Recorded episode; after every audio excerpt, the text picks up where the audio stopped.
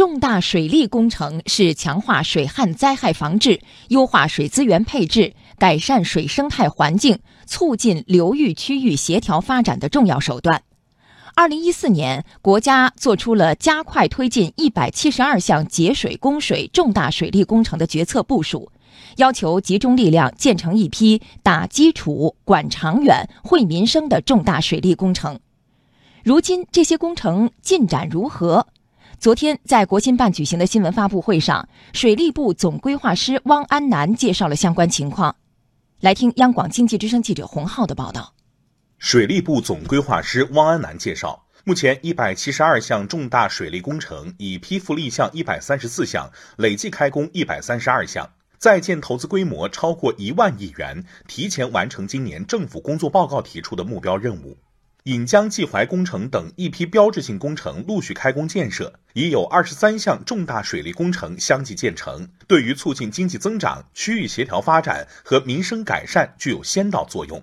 不仅如此，在解决水资源过度开发、生态损害和水污染严重等突出问题方面，重大水利工程作用更大。南水北调中线一期工程通水后，现在已经累计向受水区。供了二百二十亿水，那么这样的很大程度的改变了呢，我们北京、天津等北方地区的供水机构，缓解华北地区，特别是海河流域过度开发水资源带来的生态问题。同时，还有通过河道的生态补水、河道的修复，包括治污等等方面，来改善整个区域的生态。不过，汪安南也坦言，虽然目前我国水利工程体系基本形成，但当前大江大河的干流和一些主要支流还有部分堤防没有达标。一些区域的水土流失仍然严重，这些依然是我国水利基础设施的短板。为此，水利部将从加快水资源保障能力建设、加强水生态保护修复等方面着手，加快水利基础设施网络建设。要加快防汛抗旱水利提升工程建设，